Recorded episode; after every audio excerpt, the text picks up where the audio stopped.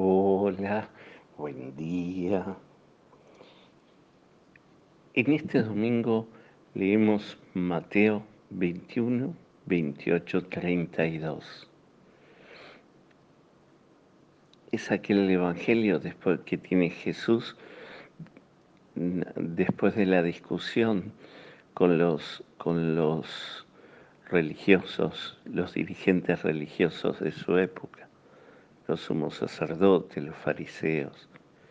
Y entonces Jesús les va a contar una pequeña parábola de la escena de todos los días. Un padre que tiene dos hijos y le dice a uno, quiero que hoy que trabajes en mi viña. Y entonces él le dice, no, no, no voy a hacerlo pero después se arrepiente y va. Y el otro le dice, sí, sí, voy a ir y no va. En realidad, lo que Jesús quiere resaltar es la actitud de, de arrepentimiento y la de misericordia de Dios y lo válido que es el volver el corazón, la conversión conversión en la que no creen los fariseos, el cambio que no creen los fariseos, que se quedan solo en el exterior de la cosa y no en, la, en una relación de intimidad con Dios.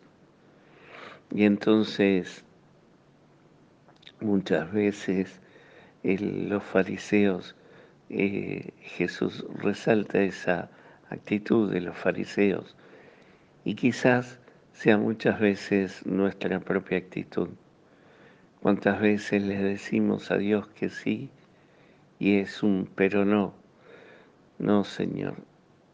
Le decimos que sí con la palabra, con el deseo, con las ganas, pero después nuestro obrar suele quedarse lejos de Él.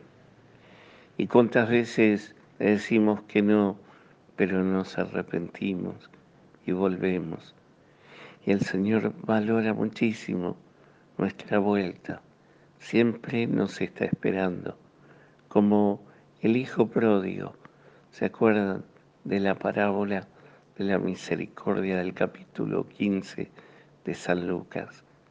Aquel padre que sale todos los días a buscar a su hijo.